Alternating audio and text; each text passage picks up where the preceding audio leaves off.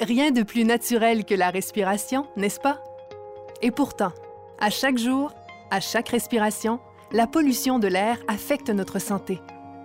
Nous offrons une tribune aux experts de la santé et de la recherche sur la pollution de l'air et ses impacts sur notre santé et sur les solutions possibles en réponse à cet enjeu. Bonne écoute.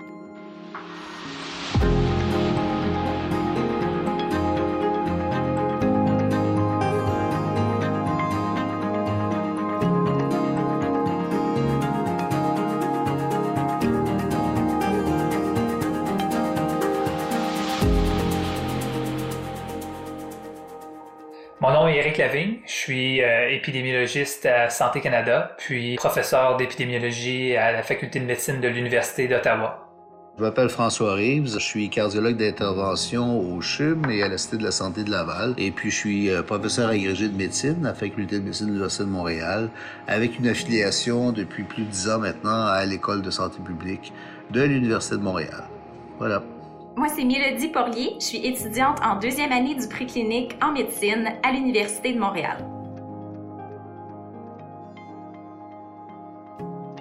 En fait, le, déclic où je me suis consacré à la cardiologie environnementale, ça vient à la rédaction d'un premier livre pour lequel euh, j'ai lu des choses qu'un cardiologue d'intervention normalement ne lit pas, c'est-à-dire la littérature de santé publique. Puis là, je me suis rendu compte qu'il y avait des différences absolument ahurissantes de mortalité cardiovasculaire d'une région à l'autre, d'une ville à l'autre. C'est là que j'ai commencé à, m'intéresser aux déterminants environnementaux de la maladie cardiovasculaire. Je m'intéresse à la qualité de l'air, entre autres, parce que je suis asthmatique. J'essaie de, comprendre, entre autres, euh, est-ce qu'il y a des liens environnementaux au développement de l'asthme? On, on voit de plus en plus de preuves scientifiques que l'exposition à la pollution de l'air durant la grossesse ou durant la jeune enfance pourrait justement être un facteur de risque qui augmente euh, le risque pour l'enfant de développer l'asthme. Euh, une autre raison, c'est la passion de, de vouloir euh, contribuer à un effort de réduction des impacts des changements climatiques sur, sur la santé. On sait que la pollution de l'air représente une partie du puzzle qui est important dans les changements climatiques. Donc, il y a vraiment des défis importants qu'on doit adresser euh, dans ce contexte-là. Alors moi, j'ai un parcours un peu particulier. Donc, euh, avant d'entrer en médecine, j'ai fait des études en biologie, plus particulièrement en écologie. Donc, j'ai fait euh, toute la patente, bac, maîtrise, doctorat en écologie. Puis ensuite, euh, j'ai décidé de me réorienter vers la médecine. Donc, dès que je suis arrivée en médecine, j'ai cherché à combiner les deux parcours, donc l'écologie et euh, la médecine. J'ai un peu cherché toutes les façons possibles de m'impliquer et c'est de cette façon-là que j'ai été mise en contact avec trois étudiantes de l'université qui avaient déjà entamé des démarches. Puis euh, ensemble, nous quatre, euh, on a travaillé à mettre de l'avant une bonification du curriculum des changements climatiques en médecine à l'Université de Montréal.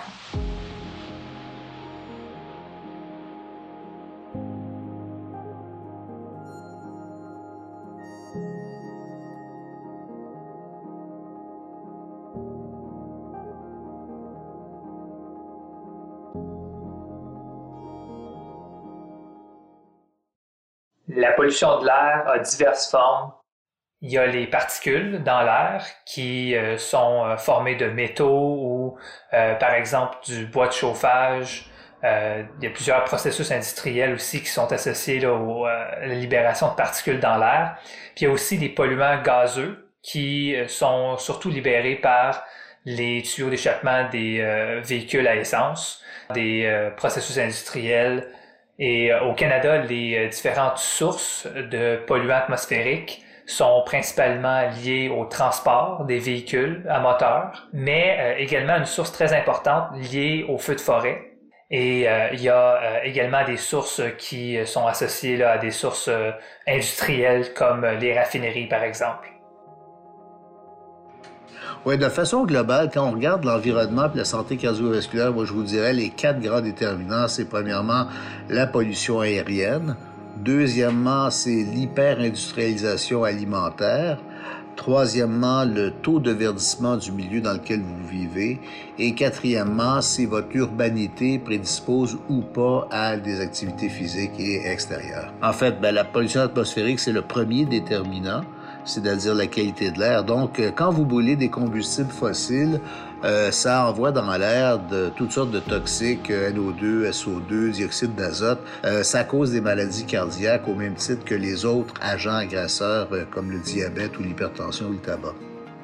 Il y a plusieurs impacts répertoriés dans la littérature scientifique sur euh, le lien entre la pollution atmosphérique et la santé. Les impacts qui sont euh, avérés sont surtout liés aux maladies cardiovasculaires, maladies respiratoires, que ce soit l'exposition à court terme, c'est-à-dire des fluctuations quotidiennes dans la pollution qui peuvent augmenter les risques des gens de décéder ou même de recourir à des soins hospitaliers mais également l'exposition long terme, c'est-à-dire l'exposition sur plusieurs années qui fait en sorte que des gens peuvent développer des maladies chroniques. De plus en plus d'études démontrent des effets liés à euh, l'exposition à la pollution durant la grossesse, durant la jeune enfance, qui potentiellement pourraient apporter des problèmes comme par exemple le faible poids à la naissance chez le nouveau-né ou le risque de naissance prématurée, dû à la pollution atmosphérique.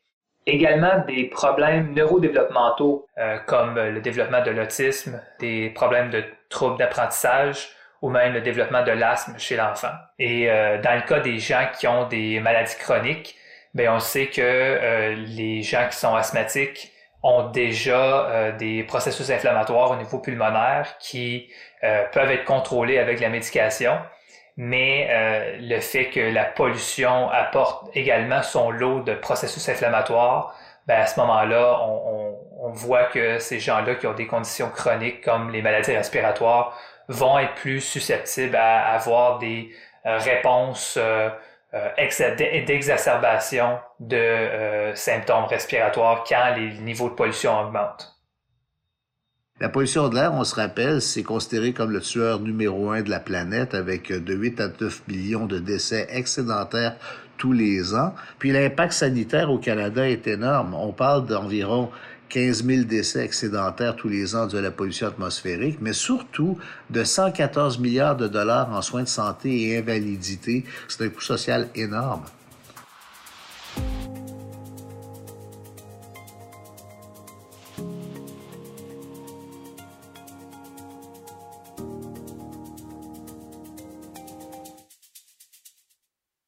On sait aussi que les facteurs sociodémographiques représentent un facteur de vulnérabilité. Par exemple, les populations qui sont dans des classes sociodémographiques plus faibles sont en général plus exposées aux impacts de la pollution de l'air, euh, étant donné qu'ils peuvent, par exemple, vivre à proximité de sources où il y a des niveaux élevés de pollution. On peut penser, par exemple, aux gens qui habitent dans des euh, logements qui se trouvent tout près d'autoroutes achalandées, là où on sait que les niveaux de pollution peuvent être plus élevés. On trouve plus d'Alzheimer, plus de démence dans les milieux pollués. On trouve plus de problèmes d'apprentissage chez les enfants euh, dans les milieux plus pollués. On trouve plus de crises épileptiques chez les adolescents dans les milieux plus pollués, etc., etc.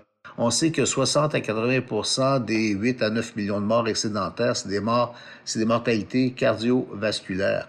Mais ça a pris du temps parce qu'on savait pas mesurer quelle était la teneur en pollution. Puis d'ailleurs, ça, c'est quelque chose qui vous est toxique toute votre vie. On voit que partout où il y a des hausses de pollution, on voit plus de mortalité cardiovasculaire. Maintenant, chez des individus, faire le lien de cause à effet, c'est pas si clair au même titre que si, par exemple, quelqu'un fait un infarctus, puis on sait que cette personne-là est diabétique, hypertendue et tabagique. Ce sont tous des facteurs de risque, mais moi, comme médecin, quand je répare ses artères, je suis incapable de dire est-ce que c'est plus le tabac ou le diabète qui a bouché ses artères?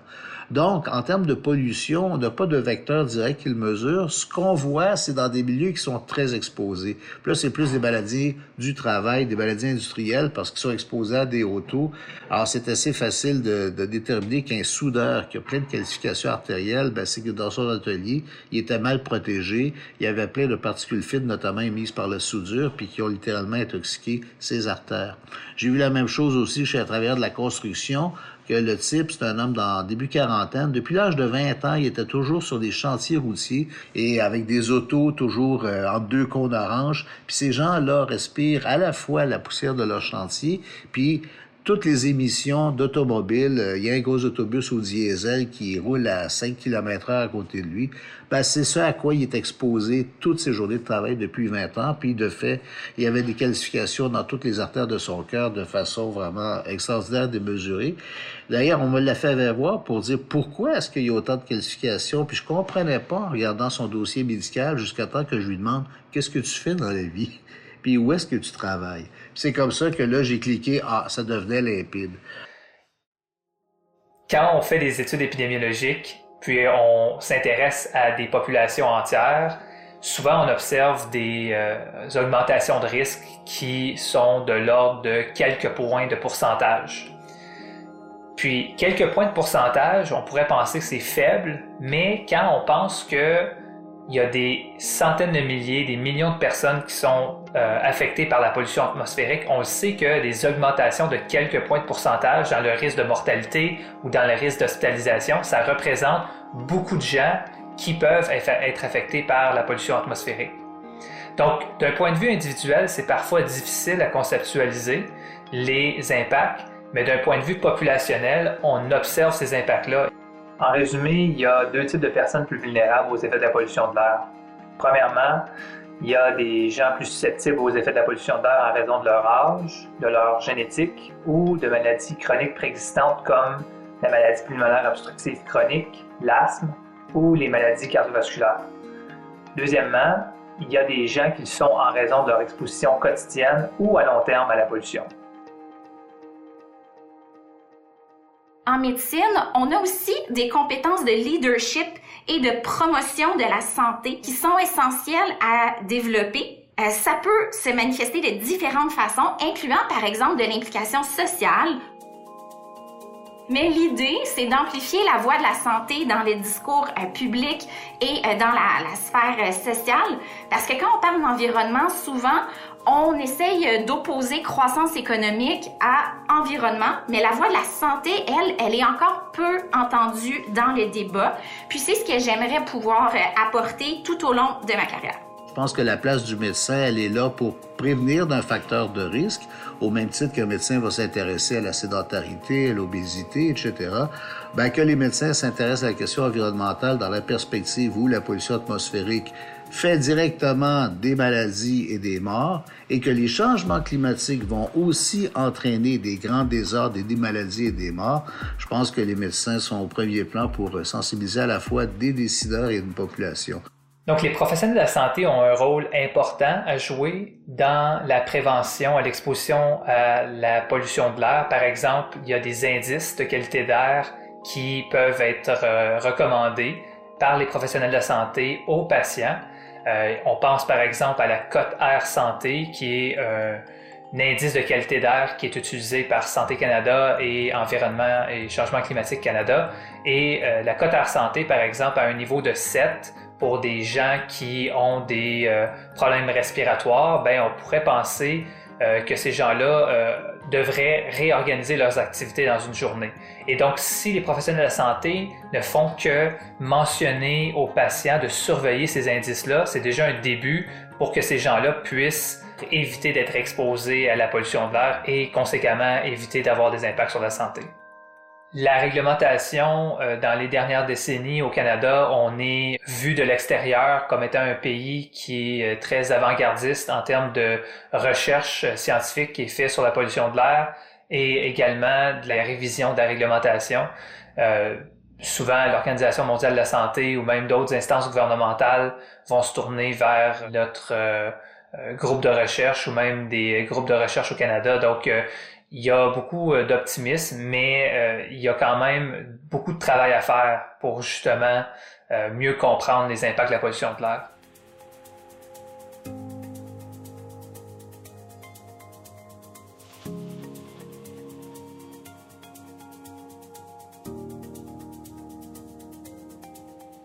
Une autre des façons par lesquelles les étudiants en médecine actuellement vont pouvoir contribuer à l'amélioration de la santé euh, planétaire et euh, des individus là, également, c'est d'être conscientisés à euh, l'impact du réseau de la santé lui-même.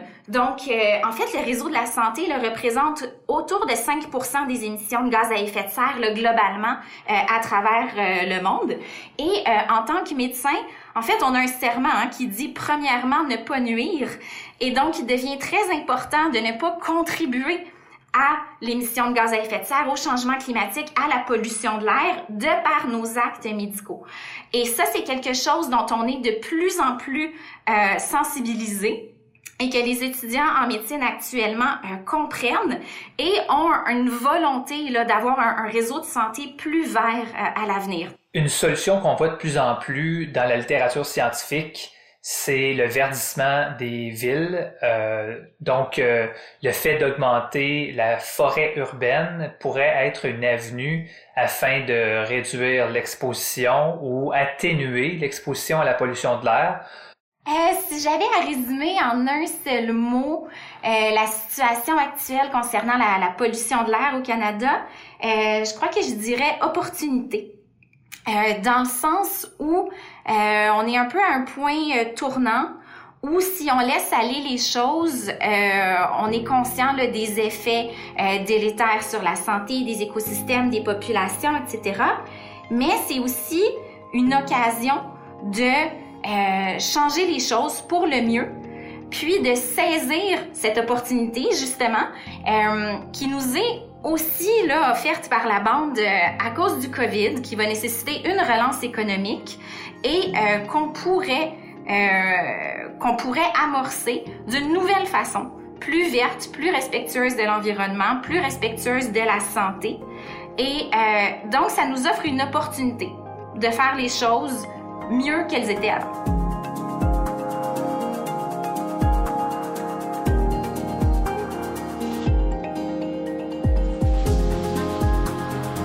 Vous avez écouté un balado réalisé en collaboration avec Santé Canada, l'Université de la Rue et l'IFMSA Québec, qui forment la division des affaires internationales et communautaires de la Fédération médicale étudiante du Québec. La qualité de l'air et ses impacts sur la santé vous préoccupent? Vous avez en tête une piste de solution? Nous vous invitons à prendre la parole pour nous partager vos témoignages ou votre opinion sur le sujet. Écrivez-nous sur la page Facebook de l'Université de la Rue avec le mot-clic Environnement et santé. Si vous désirez en apprendre davantage, faites une recherche sur le site de Santé Canada à l'aide des mots-clés Air et santé.